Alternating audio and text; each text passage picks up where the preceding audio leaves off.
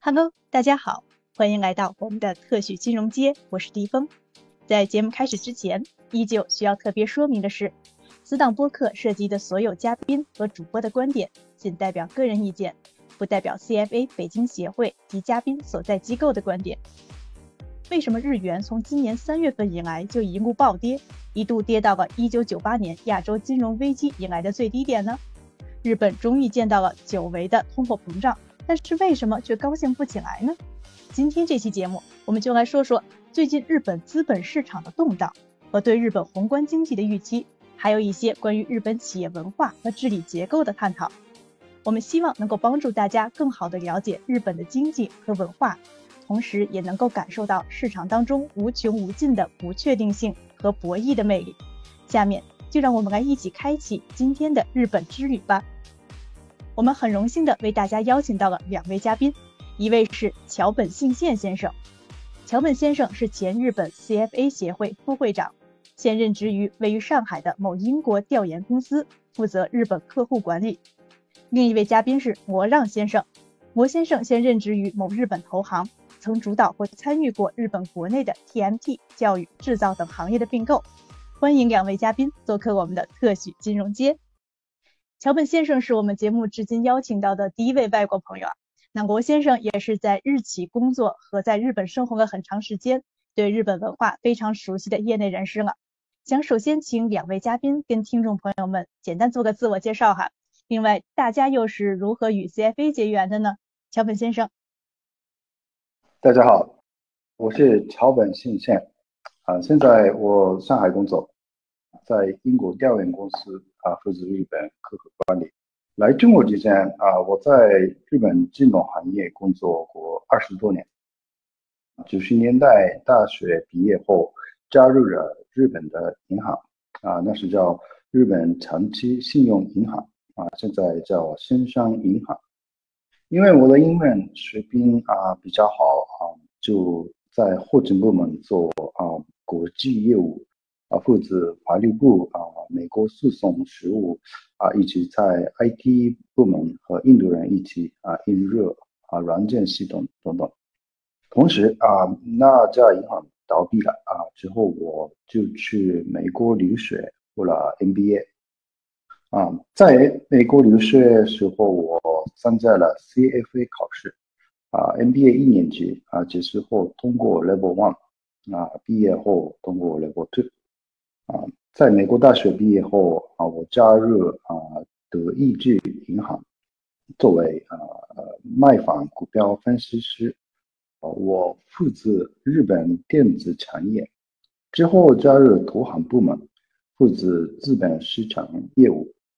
其实股票分析啊分析师和投行业务啊竞争压力更很大。二零零八年。啊，雷曼危机是我加入风险管理部门啊，同时多年作为啊志愿者参加了 CFA CFA 啊的的协会的啊活动。二零一四年从德意志银行啊辞职后啊，加入金融信息公司啊，之后二零一八年就加入中国的券商啊，作为日本代表工作。我找到中国企业工作的原因，是因为我一直啊坚持学习中文啊，在金融行业啊，在日本的金融行业，会中文的日本人很少啊，受雇于中国公司的经验让我啊学到了很多，特别是如何在日本设立公司啊，以及中国公司的企业文化。我很感谢中国公司的啊那时候的领导们啊，一九啊二零一九年底啊，我来来到上海啊，总结来看，我啊我的经历比较广泛啊，经历过日本、欧洲、中国的公司。嗯，桥本先生的中文水平真的是相当好呢，和大家在一起对话，感觉也是毫无压力啊。刚才您有提到，同时对日本。欧洲、中国的企业文化都非常了解，我们也是非常期待您今天的分享哈。那罗先生，您的职业发展历程又是怎样的呢？好，大家好。我在一家东京的投行工作，主要负责并购案件的项目管理和估值。我呢，大概十年前到了日本留学，然后就在当地糊里糊涂找了工作。在之前的一份工作里，有幸遇到了桥本先生，然后和小本先生一起，那当然我是作为 CFA 日本 CFA 协会的志愿者，参加了一些当地 CFA 协会的组织的活动。很荣幸能参加本次节目的录制啊！同时呢，由于不是科班出身，大部分在工作上需要用到的技能呢，我都是边做边学的，所以部分经历可能会对大家有些参考的意义。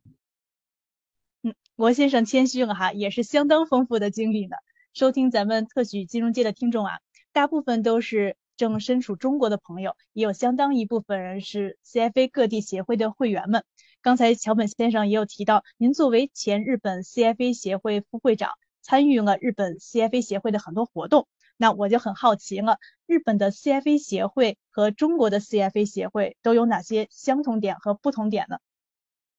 啊，日本的 CFA 协会呢，啊，比中国规模啊更小一些，但历史啊稍微更久一点。啊，日本的协会有大概一千五百个会员。啊，最老的 CFA 啊执证人，在一九七五年就通过了考试。啊，那个一九九九年设立了团队，啊，那时候叫啊 JSIP，啊就是 Japan Society of Investment Professionals。啊，然后二零一一年设立了非啊盈利组织，日本 CFA 啊会有百分之九十五。以上的会员啊，在东京，其他地方啊，例如大阪、京都、北海道啊，也有也有会员啊，但很少。主要的活动是举办研讨会，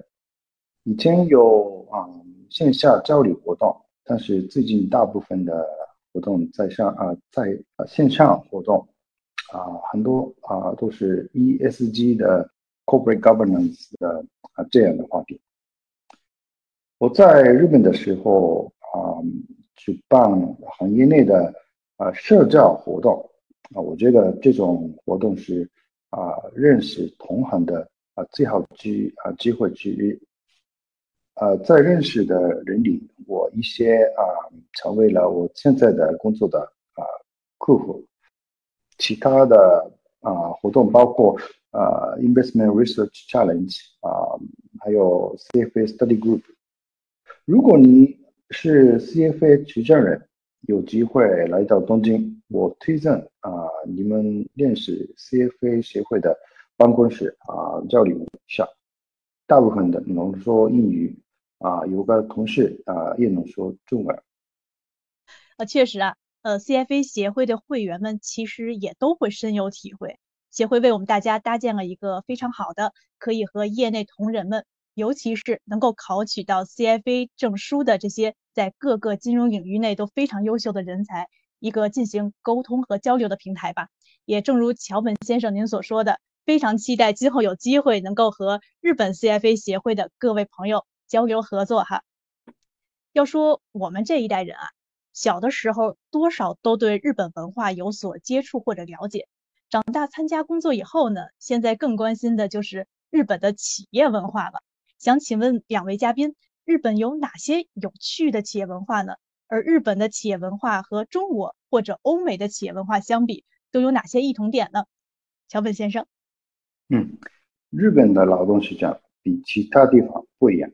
啊，终身雇佣制是最大的日本企业的特点。大学毕业后。加入企业后啊，很多人不换工作，所以啊，劳动市劳动市场流动性比较低。是的，其实我在平时的工作中接触的一些案件里，会遇到一些所谓的 PE 私募基金控股的公司，然后这些公司呢，一部分是从大公司分割出来的，然后和其中的一些员工交流的时候，就发现他们很多都是。三十年或者四十年前加入了这个公司，然后就一直工作到现在，一次都没有跳过槽。对的，啊，另外，呃，日本公司的培养人才啊，制度也很好啊，有多培训机会。加入新部门是啊，前辈员工会帮新加入的员工啊工作啊学习业务。我觉得这个方面比外资公司啊条件好。在日本啊，上了本科毕业后加入日本企业的条件啊还是不错的。对这方面我稍微做一下补充。嗯，关于这点呢，我有些个人的理解，不知道正不正确，但是呃说来给大家分享一下。日本企业呢，在我看来有点像咱们国内的公务员，内部非常稳定，然后培养人才的制度也相对比较完善，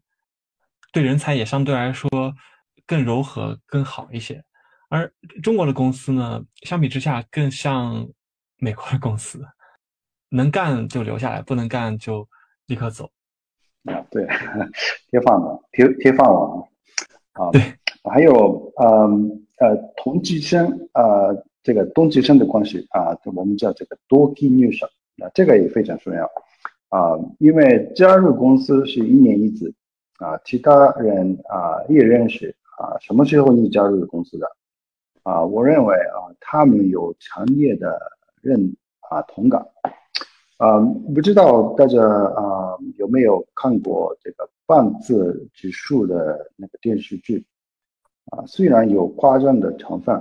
啊，但描述了日本的金融机构的企业文化，还描述了啊帮助啊指数呃指数的和。啊，同期加入的同事互相帮助的故事。其实我加入银行时有大约七十多人啊，同事加入啊，就算过二十年，我自己还和同期进入银行的同事保持联系啊，不但工作上互相帮助啊，还会分享行业内的信息啊啊，介绍客户的啊等等。确实是这样。即使换了工作呢，大家还会保持联系。一部分聊得来的同事，可能真的会成为一辈子的朋友。啊，另外，有些日本企业有啊具有独特的文化啊，比如说啊，燃银的有一颗啊，日本电厂啊，G N 斯，G N 四啊，西马诺，员工也又优秀啊，啊，既优秀又兴奋。啊，这种企业的共同点啊是啊，创始人做具有强大的啊影响力。在这里想和大家着重提一下基恩士这个企业，可能咱们在国内不是经常听到这个企业的名字，因为这是一家 B to B 的企业。那在我看来呢，这家企业非常的厉害，非常的有意思。嗯，方便大家理解，咱们可以把它想象成日本的华为。首先，这家企业的利润率呢非常高，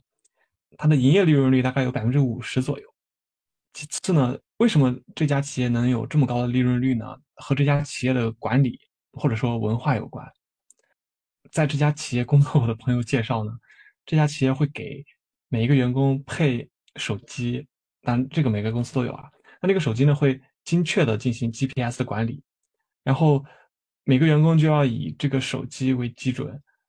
每一天以分以以分钟为单位来管理自己的日程，并且写日报。然后在销售的时候呢，这个企业会把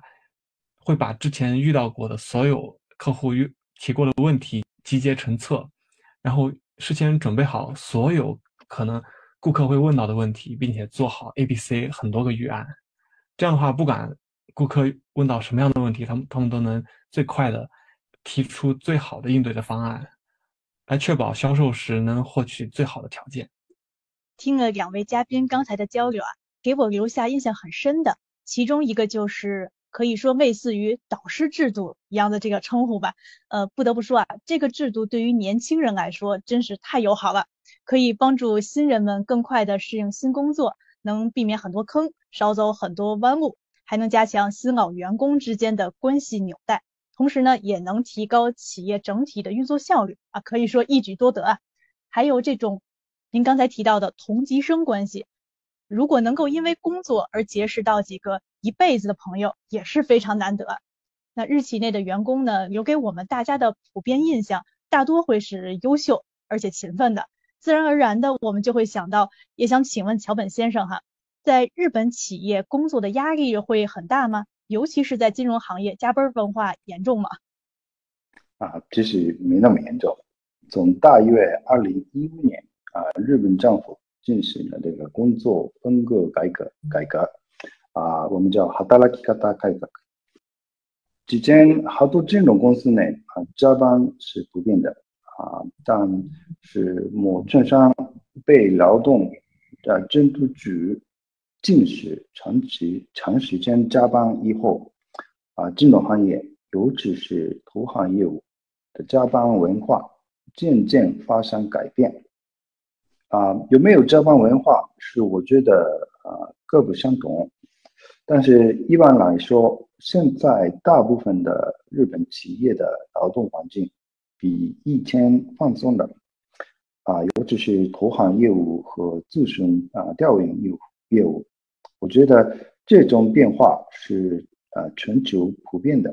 啊。我的我有一个啊，就是美国人的同事，他二十年前在纽约的券商工作，他也啊业务和啊会忙到晚上十一点啊十二点啊才能下班。现在啊，在美国券商。也是不是这样？另外啊，日本啊也有一年中十七个节日，比其他国家多。现在的日本办公室职员啊，可能没有九十年代那么多加班文化。一年当中有十七个节日，哇，那真的是个大福音了呢。我们今天录制的日子，其实也是日本的一个节日，对吗？对，今天也是日本的一个法定节假日。对，这样啊，那就祝大家节日快乐呀！谢谢大家。说到节假日呢，我想补充，我想稍微补充一下，像桥本先生刚刚提到的，日本每年大概有十七到十九个法定节假日，相比之下呢，中国大概有十一天左右，虽然也不少，但是算起来的话，大概相差百分之五十左右，看起来呢，只差一个星期。只有七天，但是说起来体感真的是完全不一样。咱们可以尝试一下，把这个七天分到十二个月，就会发现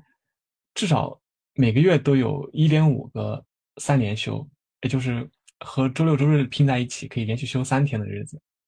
这种日子呢，每个月后都会有一次或者两次，也就是说每个月都会有一一到两个星期，每个星期只要上四天班。这样一想，是不是觉得很爽？确实太爽了，主要是感觉生活总有盼头嘛，而不是一望到不了头的这种辛苦的奔波哈。那罗先生，您有经历过或者听说过什么有趣的关于加班文化的小故事吗？啊，这一方面还真的有，因为现在在一个日本投行工作，认识很多之前在各个投行工作过的朋友，其中有一个朋友呢，之前在一个欧洲券商工作的时候。有一次，他干活干到了半夜十二点半，然后大概是因为坐太久了，血液循环不畅，他就突然觉得眼前看不见了，然后他就和坐在旁边的上司报告说：“哦，上司，不好意思，我现在突然看不见了，我我该怎么办？”然后上司就跟他说：“你在逗我玩吗？赶紧干活，不知道明天有一个重要的会吗？” 然后，然后。这个同事就跟他说：“啊，不好意思，我真的看不见了。”然后再三确认之后，上司发现他真的没有在开玩笑，好像身体真的出了点问题。然后两个人就拨了幺二零，这时候救护车就开了过来，叮咚叮咚的就把他拉到了医院去。但好在问题并不严重，在去医院的途中他就恢复了，就能看见了。接下来比较心酸的就是，那他看见了之后，立刻就从救护车上下来，然后打车。回到了公司，在一点半左右到了公司之后，又继续工作到了三点还是四点。说起来，日本的加班，嗯，在某一部分公司还是停留着很严重的加班文化，感觉真的是太狠了。大家都是打不死的圣斗士啊。那对于咱们金融行业来说，像前台、中台、后台，就大家的加班文化都是差不多的吗？说起来的话，可能和国内也比较相似。还是前台的加班会更多一些，因为嗯，金融行业 其实投行的话，说到底还是乙方，咱们得跟着甲方走。甲方说要几点开会，就得几点开会。甲方说明天咱们加个会，那今天咱们就得干到半夜，把明天开会需要用的资料给赶出来。嗯，我个人的体验是，在最近的一次案件里遇到了一些日本电视台的甲方。日本电视台真的和其他的业界相比，非常非常的忙，每个人要做一到两个人的活，就导致他们在白天正常的工作时间内完全抽不出时间来开会，于是和当时电视台的甲方开会的时间都会被移到早上六点半、七点半，或者晚上十点半、十一点半开始，真的非常非常的辛苦，非常非常的累。哇！一个人做两个人的活儿，那日本企业现在的内卷也都这么严重吗？嗯，也和部分的行业有关吧。可能电视台这个行业比较特殊，一个人既需要接触制作方，又需要接触最前线的啊安排场地等等的人员，所以他们每个人分担到自己身上的活非常多。但相比之下，比较传统的其他的制造业的日企呢，大家都是在。公司制定好的框架内做自己螺丝钉范围内的工作，相比之下就不会那么忙。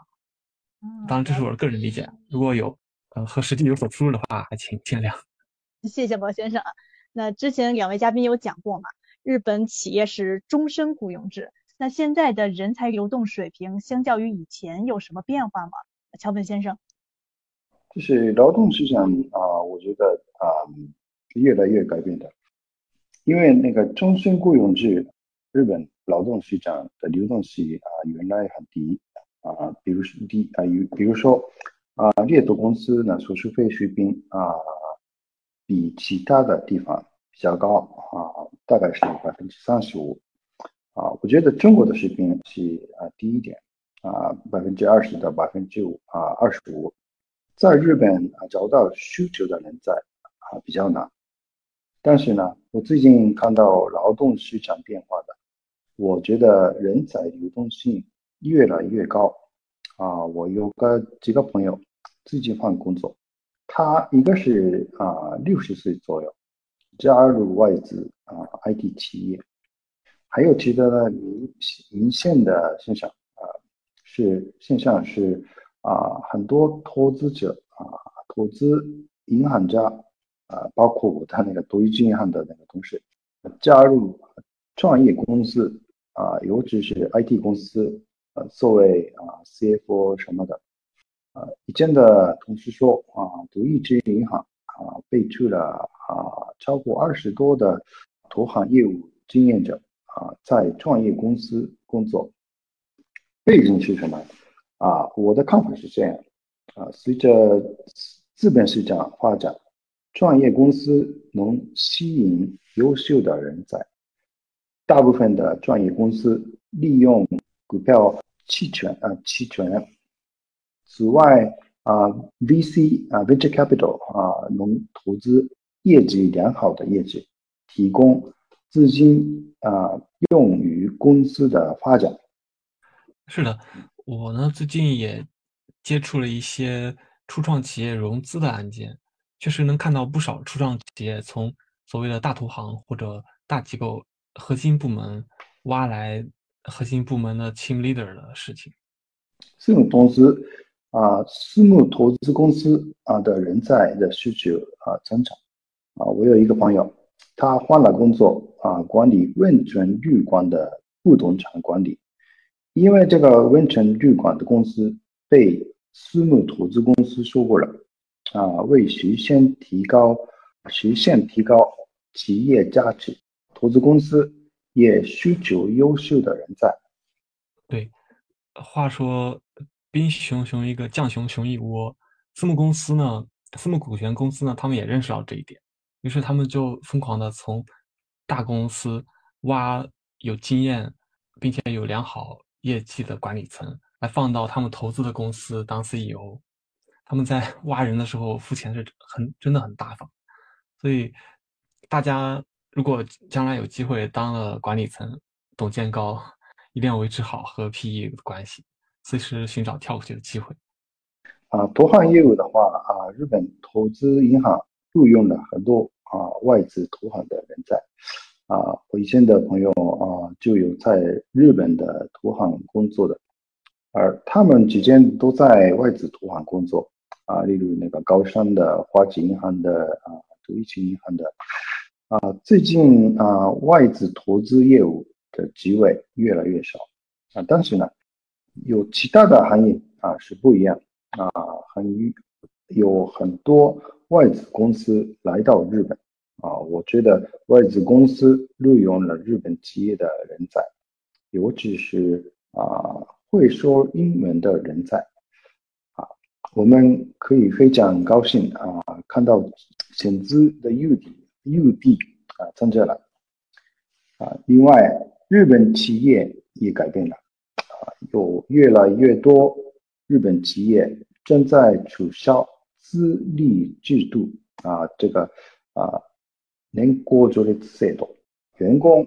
从员工来看，就这就意味着啊，减少了终身雇佣制的吸引力。我认为，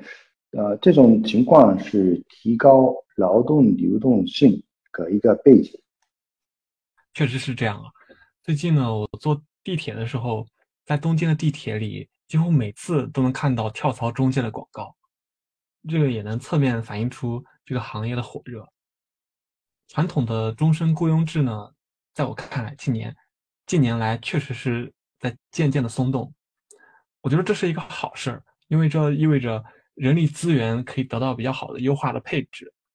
确实有很多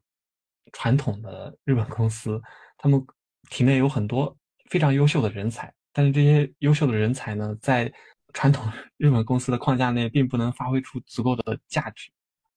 嗯，确实哈。呃，从个人的角度来说呢，这叫做树挪死，人挪活。那从整体发展的角度来说呢，像您说的，也是经济发展向好的一方面嘛。那罗先生，您在日企工作了这么多年，您觉得日企的哪些文化对您的工作和生活产生了积极的影响呢？我觉得。啊，有很多方面产生了影响，但比较大的一方面呢是做日程表、做计划这一点吧。凡事预则立，不预则废，这是咱们老祖宗的古训。这点呢，日本人也借鉴了过去，并且做的确实相当不错。举个例子吧，前一阵子呢，我看国内的新闻，就发现呢，咱们在清明、五一之前几天，政府部门呢放出公告。公布了调休的方法和具体的放假日期。说实话，我看到这个新闻的时候呢，稍微有一些吃惊，因为提前几天才公布的话，想要坐飞机或者坐高铁出去旅游的人，他们该怎么安排计划出行呢？我就稍微觉得有一点点奇怪。然后相比之下呢，每年年初日本的政府呢都会公布一整年的放假计划，比如说五一放几天，十一放几天。年末、年始的时候啊，元旦放几天这个样子。我觉得这种做法呢非常好，因为它能减少整个社会的沟通成本，可以在每一年的最开始就告诉所有的企业或者个人，让他们心里有一个非常明白的预期。这样的话也会方便他们计划自己的假期的安排，该订机票订机票，该买高铁票买高铁票，该订酒店订酒店。无论是对个人，还是对社会，还是对拉动经济发展，都是一个很好的做法。嗯，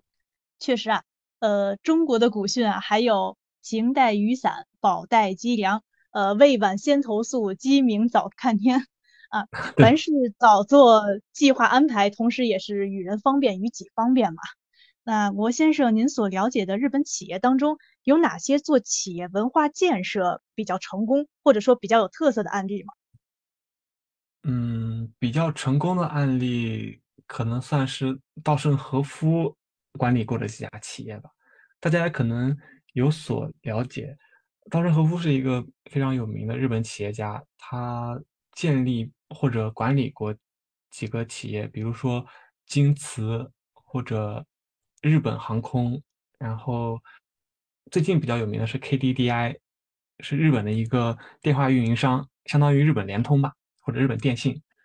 然后他管理的这些企业呢，都会导入一个非常有意思的制度，叫 Amoeba K，我不知道这个中文该怎么说。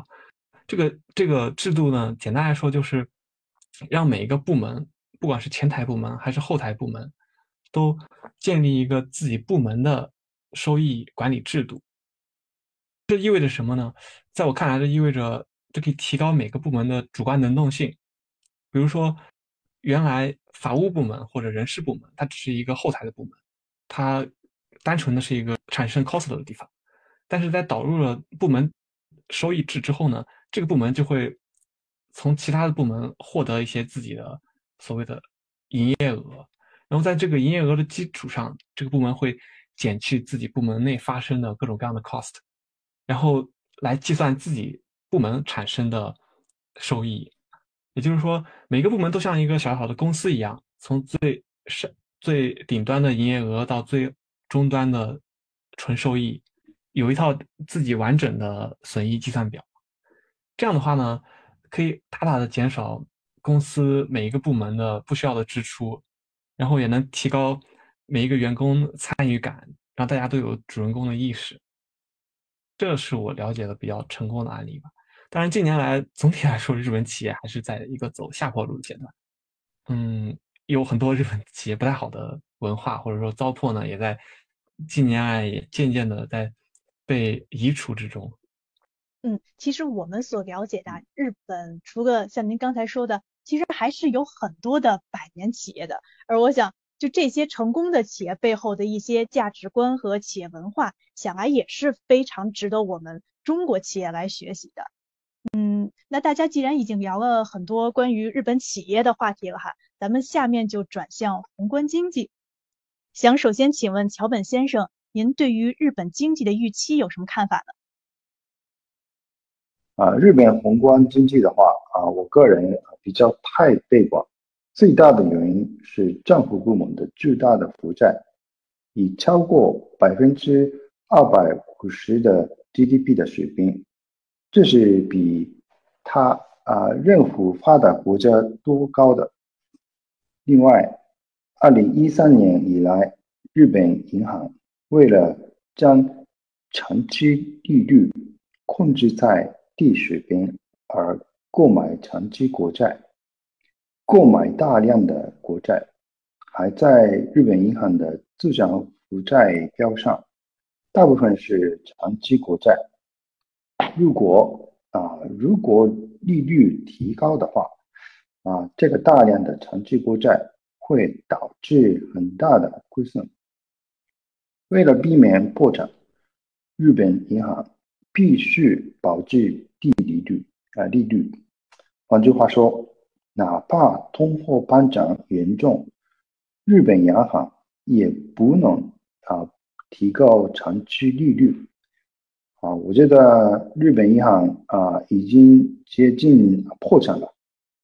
日本央行已经购买日本啊股票的啊啊股票的，还有不动产投资信托基金啊，这是 REIT，啊，这是世界上唯一的啊这样的啊中央银行。那我们要还要考虑啊其他两个方面啊，一个方面是啊通货膨胀。啊，另另一方面是啊，房地产市场啊，从首先啊，通货膨胀来看啊，其实啊，日本通货膨胀已经来了，能源价格上涨，粮食价格上涨，但是从日本银行从在最近的发言来看啊，好像他认为这种啊通货膨胀还没达到了理想的水平。为了避免啊通货膨胀，中央银行就要提高利率，但日本央行啊没有这个考虑。桥本先生刚刚提到了一些宏观的趋势，我来补充一些微观的信息吧。近几个月呢，每个月都有一部分和衣食住行有关的消费品宣布涨价的信息。首先，衣的方面呢，代表企业是优衣库。最近我就发现它的部分商品涨价了大概百分之二十到百分之五十左右，然后食品方面也非常的厉害。相比去年呢，嗯，很多很多的食食物普遍涨价百分之十以上，特别是调味料、熏肠之类的肉加工品，或者薯片、薯条之类的休闲食品呢，每个月都能看到各个大公司发布的不同品类的商品的涨价的信息。其实，相比上面这样的显性的涨价呢，更让人感到难以接受的是隐性的涨价。比如说，原来一袋烤肠里有六根或者七根，现在呢就变成了五根；或者以前一盒酸奶是四百五十克，现在变成了四百克。更过分的是果汁，嗯，盒装的纸盒装的果汁，以前一盒是一升，现在就变成了九百毫升。看起来完全没有差别，但是实际上拿到手的东西就少了百分之十，真的非常的非常的阴险。另外，在住的方面呢，租房方面目前暂时变化还不是很大，行的方面目前也基本变化不大，除了个别的私人地铁线路以外，大部分的线路都没有什么涨价。那我说那个啊，房地产方面的啊话题啊。我觉得日本房地产价格最近越来越高了啊，但是比一间店年轻人多用贷款买房子啊，日本银行也买不动产投资信托资金啊，大部分是负债的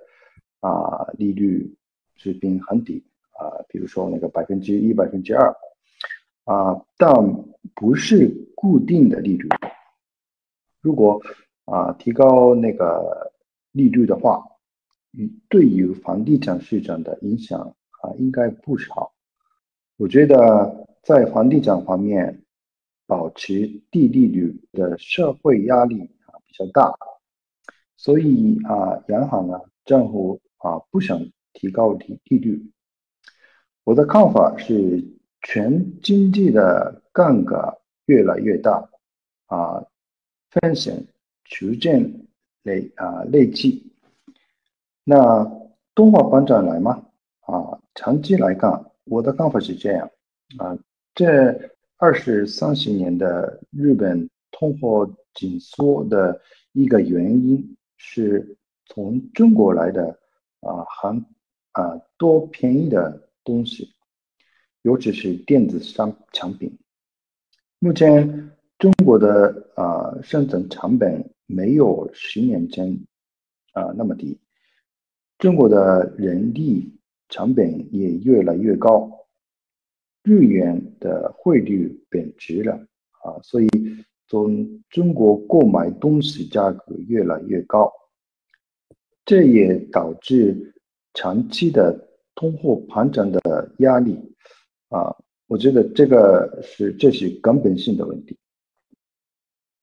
关于房地产相关的呃方面呢，我想做一下补充。房地产也算是咱们中国人最关心的话题之一了。日本的房地产啊，尤其是东京的房地产呢，在咱们中国人的视点看来，确实不是那么贵。之前看到有一个新闻说，在东京不吃不喝十三年可以买房，这确实是真的。但是相比于其他的国家，日本的房产还是。处于一个比较高价的水平，尤其日本人的平均收入呢，大概是四百五十万左右。东京会稍微高一点，大概是六六百万。但是在东京都内，一套类似国内的高层电梯房，正常三个人居住的七十到八十平左右的话呢，大概需要六千到一一亿日元，甚至更多。放到和他们的年收相比的话，还是一个比较高的水平。另外呢，日本房子的一个比较大的特点呢，就是比较的局促，楼梯很小，房间很小，过道呢也很小。最近日本房产的租售比呢也越来越离谱了。那租金呢，就像刚刚说的，没有什么太大的变动，但是购买的价格最近在不断的升高，不断的升高，涨价非常非常的厉害。感谢两位嘉宾哈。那我们现在其实还对一个事情很感兴趣，就是关于日本企业的治理结构一般是什么样的呢？乔文先生。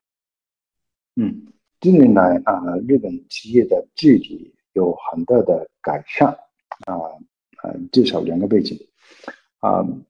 首先呢啊，上市公司啊，二零一八年东京证券交易所向上市公上市的公司推动日本版的啊公司治理啊准则啊，这是啊 Corporate Governance Code。我认为这里面这里面，我觉得啊，导致得利的那个外部同事啊，对改善治理啊具有重要意义。企业啊，尤其是银行，越来越在考虑互相持股的意义。结果有个企业卖掉啊持股权啊，比如说啊乐器的啊乐器的啊雅马哈。持有摩托车的雅马哈的啊股权，但分股份比率啊一直在啊下降。公司治理啊准呃准则啊以来，企业股东的压力啊越来越大，因此啊这加速了非啊非核心业务的分割。啊，包括卖掉啊上市子公司的股份，啊解散互相持股，这就是在啊过去大约五年里啊私募投资公司啊行业投行咨询行业越来越活跃的背景。第二个是啊机构投资者，啊从长期投资来看，啊日本最大的机构投资者。啊，就是 GBIF，啊，日本退休基金，啊，他们二零一五年签署了 PRI，也就是啊 Principles for Responsible Investment。签署后，越来越多个机构投资者比以前更关注企业活动，尤其是企业治理方面的内容。我觉得最大的原因之一。是很多日本机构投资者引到啊，stewardship code 啊，就是企业监管的啊，监管的管理啊守则。这个守则与日本金融厅于二零一四年制定，此后一直在修改。现在机构投资者。被要求对他们所投资的公司承担更多的责任，包括监督他们啊企业治理体制。同时，更多的 activist funds 关注日本企业，并增加投资。啊，同时他们也要求企业更有效的使用啊使用资本。我记得一个故事：二零一八年，一家公司叫 Lexel 啊的 CEO 突然被开除了，因投资者的坏意，指出企业治理方面的问题。这样子发生啊之后，越来越越来越多啊机构投资者啊表达他们的意见。自然之后。通过代理权啊争夺战啊，机构投资者的意见的得到了批准，结果啊被开除的 CEO 重新被任命。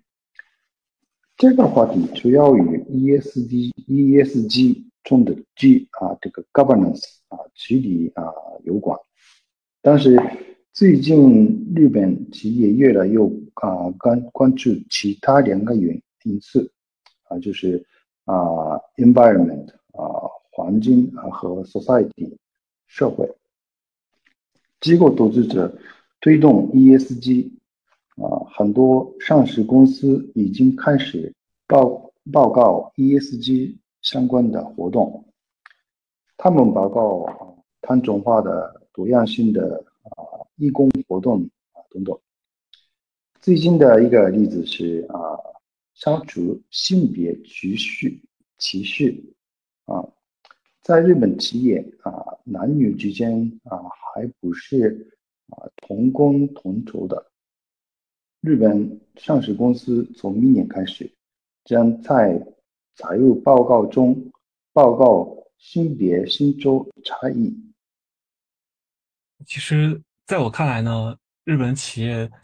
最近的国际化越来越明显。换句话说，就是家族企业越来越少。在股东里呢，以前即使是上市企业，可能创业家。整个家族的控股也会有百分之四十、百分之五十或者更多，但最近这些年呢，创始人的股份会越来越少。相比之下呢，各个机构投资者的份额越来越重，也可能是因为机构投资者作为股东的份额越来越重，就导致就导致日本各个上市公司对于企业的治理结构的嗯需求呢越来越重。就像桥本先生刚刚提到的一样。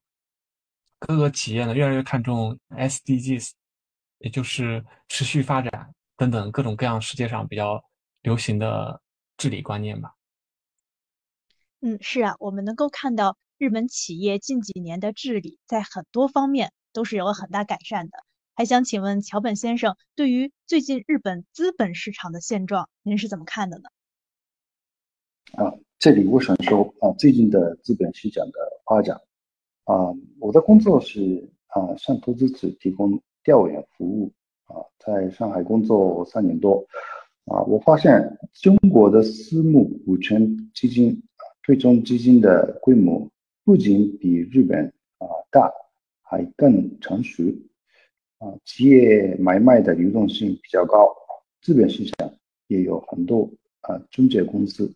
手续费水平也比较低，股市市场也大。日本企业很保守，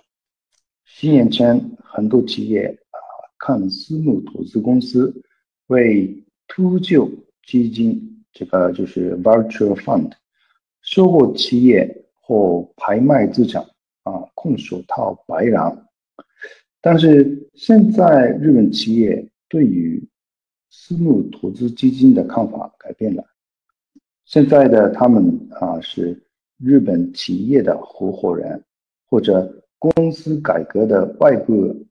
支持者，大企业分分割资产也越来越普遍。比如说啊，我在日本工作的时候看到啊，东芝啊，东芝吧的电视业务被收购了，其他啊，其实收购者收购者是中国的公司，海信集团。日本市场也改变了，随着日本私募啊股权基金行业发展，大规模的机构投资者啊，比如说国外的退休基金、退休金基金啊，已经投资过私募投资基金。在日本啊，venture capital 行业也也正在发展，尤其是所谓啊 CVC。啊，就是 corporate venture capital，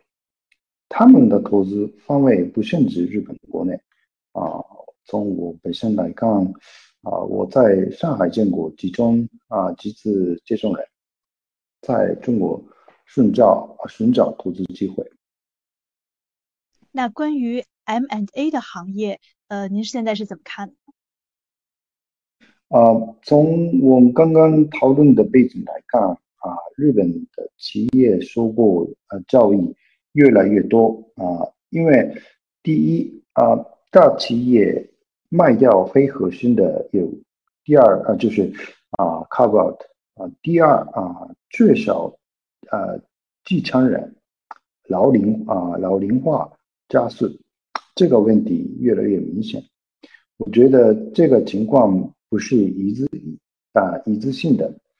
啊，另外，目前的日元贬值已经吸引外国投资者啊收购啊购买日本企业。M A 行业呢，在我看来，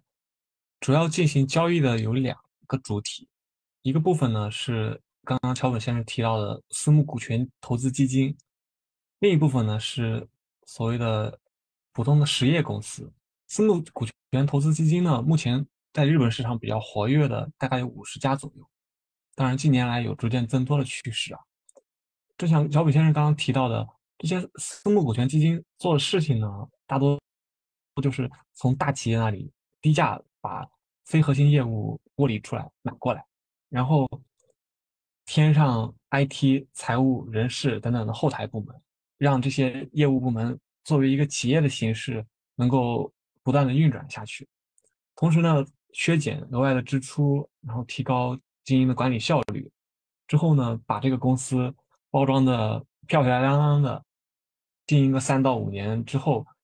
让它上市或者转手翻个两倍三倍，卖给普通的实业公司。和国内类似，日本的 PE，日本的私募股权投资基金呢，它的回报有两个比较重要的参数，一个是年化收益率。大概最低最低需要在百分之二十以上。另一个参数呢是投资收益比，换句话说就是卖出价和投资价的比重。卖出价呢最低最低得是投入价的两倍以上，真的是一个非常暴利的行业。当然，因为我是最近在做 MA 这个行业，所以我多说两句。日本的 MA。市场呢，其实也不是一成不变的，尤其是最近二三十年来，整个市场的 mindset，整个市场对于估值、对于并购的看法在不断的变动、不断的进化。在九十年代初的时候呢，由于泡沫经济，当时大部分公司的资产负债表都因为不动产的价格的飞速的增长，获得了极大的扩张。也就是说，账面上自己的土地的资产突然翻了好几倍，然后熟悉会计的朋友们可可能立刻就能意识到这意味着什么。在业务没有大的变化的情况下，资产变多了之后，负债也没有大的变化，那么净资产也会变多。这样的话，相比于业务能赚多赚少，突然增多了净资产，对估值的影响要更大。于是呢，当时的 MA 在现在看来非常原始了，就是。直接以净资产为基础进行定价，这个公司净资产上趴了多少钱，咱们另一个公司就花多少钱把它买下来。但后来呢，日本泡沫经济散去之后，整个市场逐渐的恢复理性，相比于土地值多少钱，大家逐渐更关注这个公司的 operation，这个公司的业务能不能赚得起来，每年能给股东带来多少收益。换句话说，也就是更。渐渐的倾向于欧美的那套传统的估值理论、估值框架，所谓的 DCF 和 Multiple 折现现金流估值等等的模型。另外一个比较大的变动呢，是关于资金筹集的认识。在九十年代的时候呢，日本企业普遍觉得通过股权募资基金非常非常的便宜，因为只要发新股就可以了，实际上并没有从企业身上剥出一块肉来，也不用去还什么利息。相比于通过负债来融资的话，于是非常非常多的日本企业在当时像不要钱的一样，疯狂的增发自己的股份。但是从教科书上或者从欧美的资本市场的实践来看呢，其实债权融资是要更便宜的，因为债权只要付利息，而股权呢要分红。还会稀释已经有的股东的份额，所以最近的一二十年左右呢，日本企业也逐渐意识到，还是通过向银行借钱，通过债权融资更更便宜。于是，整个市场的关于股权还是债权的认识也在不断的变化，各个大企业也逐渐意识到了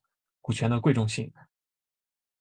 我们能够感觉到两位嘉宾在业内其实都有着非常丰富的经验啊，也感谢两位嘉宾刚才非常详细的分析。那你们肯定也同时经历过很多种的职位。那下面就想请两位嘉宾分别以一个过来人的身份，为我们简单说说，对于这些不同的金融细分领域和职位，您都有哪些感触呢？以及从职业发展的角度来看，真实的职场环境。和工作内容又是什么样的呢？有哪些经验可以分享给大家的？桥本先生，嗯，那我一那个三个方面的，一个方面是啊，public equity，嗯，日本的 public equity 业务啊，我觉得规模越少，越来越少，啊，尤其是啊，欧洲的 MiFID 啊，以后卖方的业务，我觉得找到买方的工作啊，例如啊，股票分析师啊，基金管理人的职位也很难找到，啊，职位少，啊，竞争压力比较大，但是如果你成功你加入进来的话，啊，这个职位是一定有回报的，啊，我在买方的朋友啊，大部分都很优秀，啊，中日跨国交易的其实啊不那么大，现在啊，在中国的国内的人啊，能买到日本的 ETF，啊，日本的也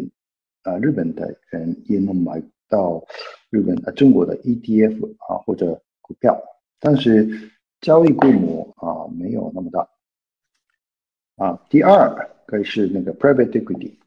啊，我刚刚说日本的 private equity 那个私募投资啊资金行业啊正逐渐趋于成熟，企业收购机会越来越多啊。虽然目前 IPO 市场啊没有比以前那么好，但是我觉得长期来看环境还好。所以啊，你如果加入啊日本的那个私募投资基资金公司的话，啊将啊收到良好的回啊回报。目前虽然啊日中之间的大规模企业收购是很少的啊，但是我觉得随着啊日中经济啊关系越来越密切。投资公司啊，也正需求啊，更多熟悉跨国交易的人啊。另外啊，如果你有资金、有机会的话啊，自己呃收购并继续经营啊，创变业绩啊，也是一个不错的路径。我记得有一个中国人，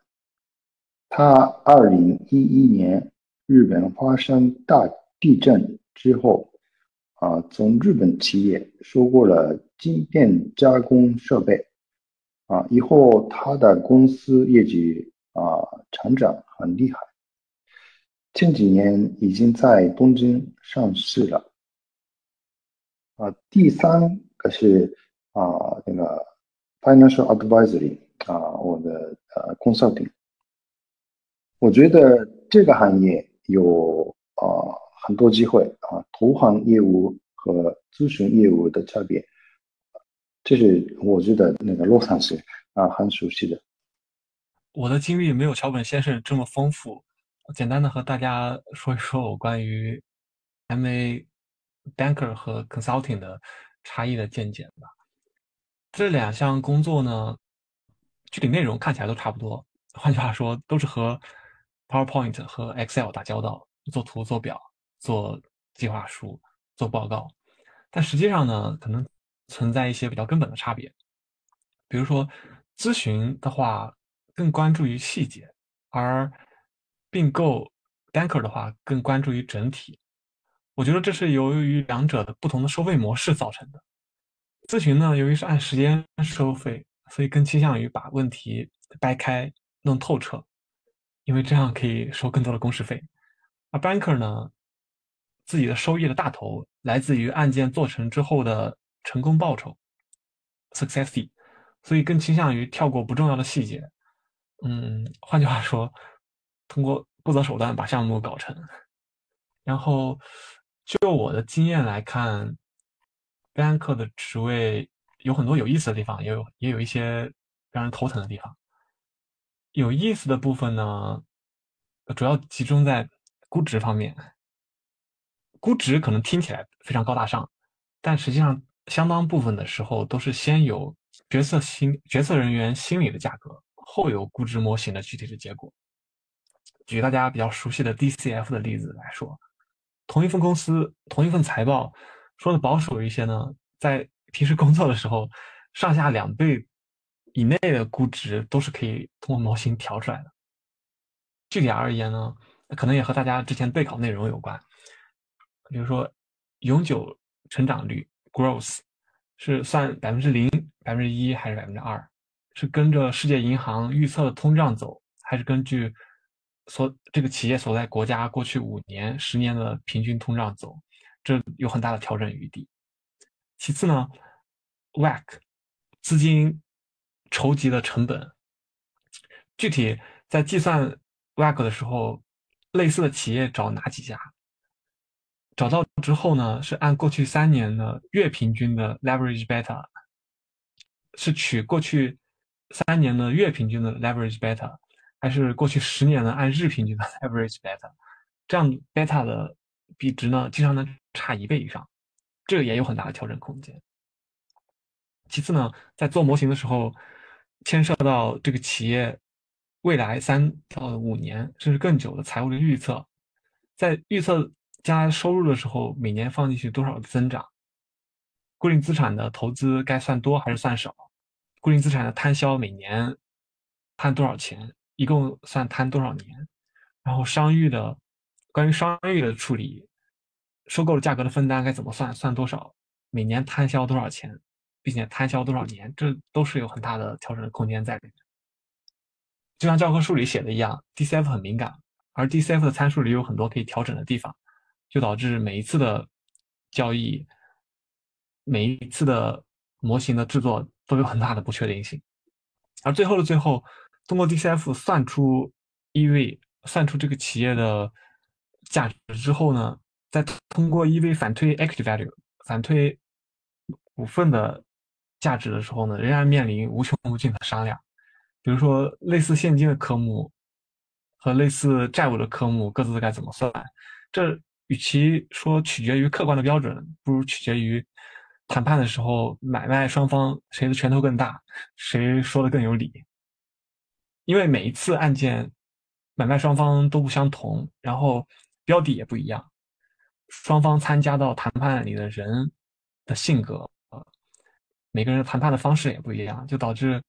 像玩游戏一样，有无穷无尽的内容，每一次都可以进行不同的尝试。这是我觉得相当有意思的一个点。让人痛苦的点呢，嗯，或者说可以让人获得比较大的成长的点呢，在于要和各种各样的人打交道。因为目标的公司从社长到最前线的员工，要获取相关的信息，你都要都要和他们打交道。在外部看来，大家都处于同一个阵营。但是实际上，每个人的利益诉求又有微小的不同。比如股东，他想要的事情是以最高的价钱把自己手里的股份卖出去。对于社长或者说董事长，对于他来说呢，他一方面害怕换了股东之后自己被架空，可能自己话语权就没了；另一方面呢，他也担心换了股东换了股东之后自己的收益。自己的年收，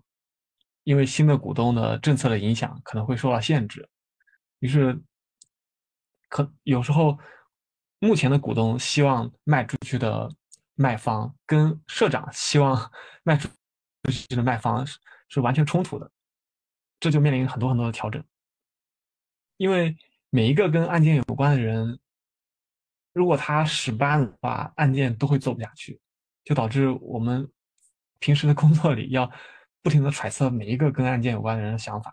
然后尽可能的平衡所有人的参与者的利益，让大家都开心，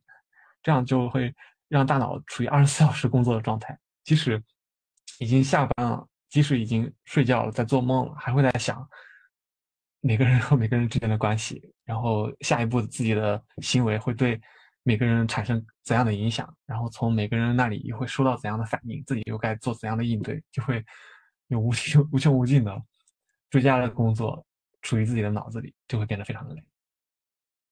南国先生说的很实在哈，确实很多职场环境也同样如此。嗯，我记得卡耐基在《人性的弱点》这样一本书当中说过这么一句话哈，呃，即使是在工程技术领域。那些少数拿高薪的员工，大概也只有百分之十五和他的专业知识有关，而其余百分之八十五则取决于他们处理人际关系的一些技巧。但是不可否认呢，专业知识在我们的任何工作当中都处于一个不可缺少的地位吧。比如说 CFA 体系的知识哈，所以想请问桥本先生，呃，您认为 CFA 的持证为您的金融行业内的从业带来了哪些好处呢？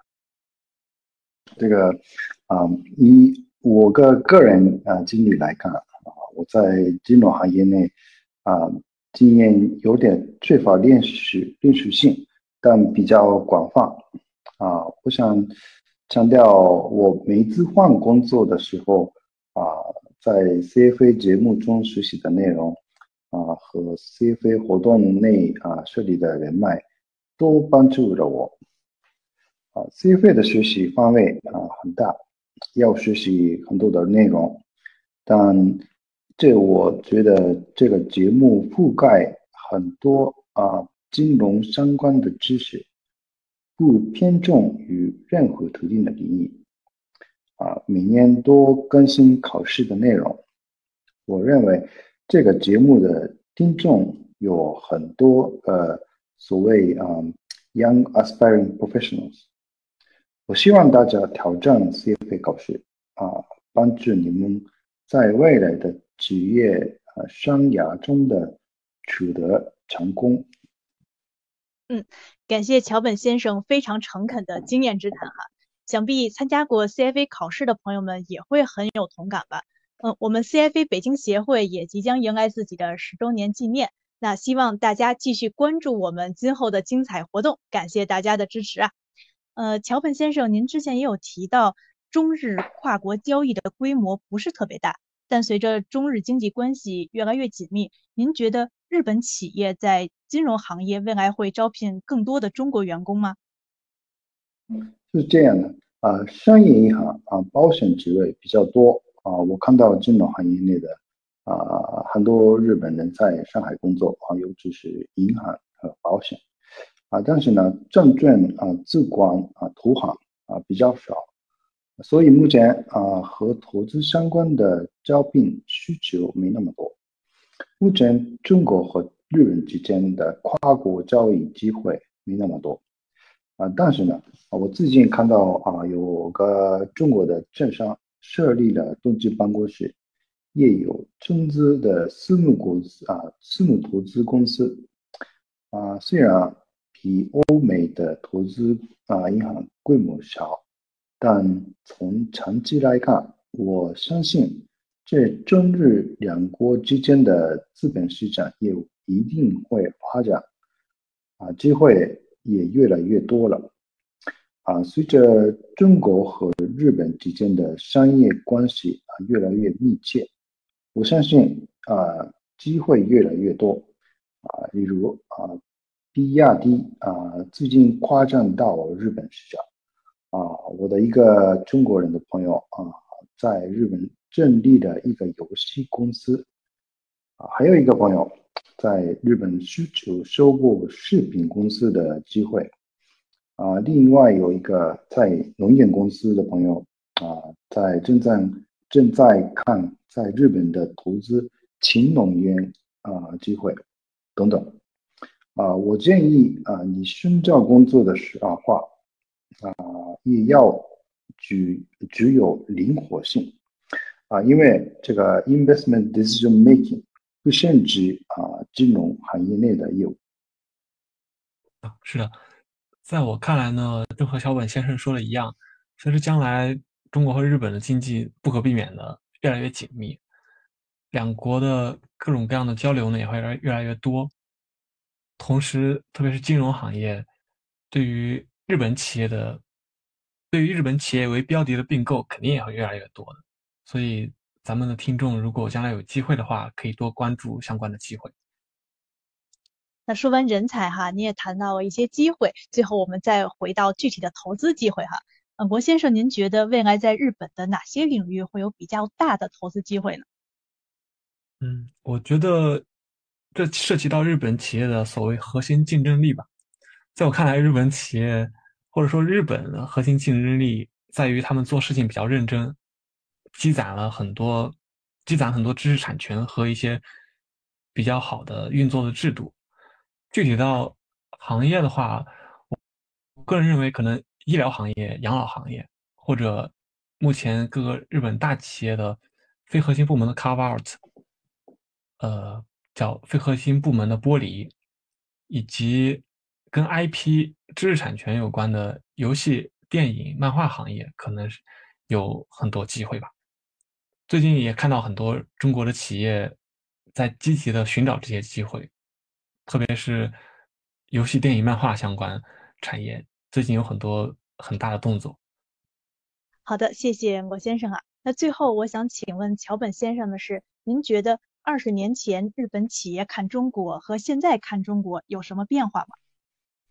嗯，我第一次来到中国时啊，就是一九九四年。二十年前啊，很多日本企业来到啊中国啊，那时候日本企业看中中国拥有大量的劳动力，就是我说 source of labor，source of labor 啊。随着中国经济不断发展啊，十年前以后，很多个日本企业看中中国拥有很大的市场啊，就是啊，我们说 social purchasing power。现在啊，我觉得中国政府啊，企业已经拥有各种各样的商务模式啊，科学技术呢，呃，社会系统啊等等啊，我相信啊，会有越来越多的日本企业关注中国的啊经济和企业的发展，他们要跟中国学习，所以目前越来越多日本企业、政府机构。看中中国已经拥有机会科技、机会信息产业。啊，我说就是 source of intelligence 啊，今年是中日邦交正常化五十周年，两个国家的经济模式既有共同点，又存在啊竞争关系，两个国家也有共同的问题啊，例如啊房地产泡沫。啊，老龄化、环保、农业问题等等，啊，我希望我们通过互相学习、互相帮助，啊，携手创造更好的未来。感谢桥本先生啊。那如果我想请两位嘉宾分别推荐一些关于日本商业或者日本企业经营或者日本企业文化相关的书籍或者电影，嗯，两位嘉宾有好的推荐吗？就像我刚刚在节目里提到过，日本有一个比较著名的企业家叫稻盛和夫，他也写过很多书，并且这些书呢，据我了解也翻译成了中文。比如说有一本书叫《活法》，如果大家有机会的话，可以作为参考。另外，比较有名的日本企业家呢，还有松下幸之助。就是松下这个品牌的创始人，他也写过一些书了，记述他关于经营、关于商业的看法。松下幸之助的书呢，可能更倾向于他的自传。如果大家有机会的话，可以搜索一下《松下幸之助全传》，从商店学徒到享誉全球的经营之神。我的理解呢，在商业文化这方面。可能还是中国或者美国的一些最新的关于经营的见解会更好一些。关于日本的话，可能只有稻盛和夫和松下幸之助之类上一辈的经营家会有有些比较好的见解了。啊，我在金融行业那个那个我那个看书的那个学习的这个大部分是那个做美国的那个外国的那个媒体的。啊，但是我一个啊的话题，日本的话题，我推荐啊，就是啊日本电厂这个的创始人，知道这个中国的发音，他的名字是那阿莫里西耶诺夫啊，他是很有名的经营者之一啊。日本电厂是那个摩托的啊的摩托啊，这个是公司啊，现在啊的。日本企最大的企业之一啊，他的书呢啊，他那个出版几个书啊，他的呃书描述他自己的经验啊，他的经验啊方法我给大家做一下补充啊。这是一家从事 B to B 行业的，主要生产电机的企业。这家企业呢，非常非常的厉害，在过去的几十年间进行了五十多次的并购，并且没有失败过。所以这家公司，尤其是永守重信这位公司的领导人，对于并购有非常独特，也非常值得学习的认识。可能大家如果有兴趣的话，通过阅读这位创始人写的书，对于 MA 对于并购也会获得一些比较好的收益吧。那感谢两位嘉宾的精彩分享，让我们大家都能够切身体会到一个更为真实的日本。也非常欢迎二位将来有机会能够介绍更多的日本朋友和熟知日本文化的朋友做客我们的特许金融街呀。说到日本，想必很多人都会联想到工匠精神。何为工匠精神呢？一位管理学家说过，工匠精神的核心是不仅仅是把工作当做赚钱的工具，而是树立一种对工作执着。对所做的事情和生产的产品精益求精、精雕细琢的精神，其实工匠精神所折射出来的就是一种追求极致的笨功夫吧。钱钟书先生曾说：“越是聪明的人，越要懂得下笨功夫。”这里的笨并不是愚蠢，而是大智若愚、大巧若拙。笨到极点就是聪明，拙到极点就成了巧。大家听说过一个荷花定律吗？夏天。终于迎来了荷花盛放的时节，那是不是荷花会在一夜之间全部绽放呢？不是的，荷花每一天会开放一些，然后第二天再开放一些，以此类推。假如所有荷花全部绽放需要用三十天的时间，那等到第几天的时候，荷花能开放到一半的数量呢？答案是第二十九天，最后一天的速度最快，等于前二十九天的总和。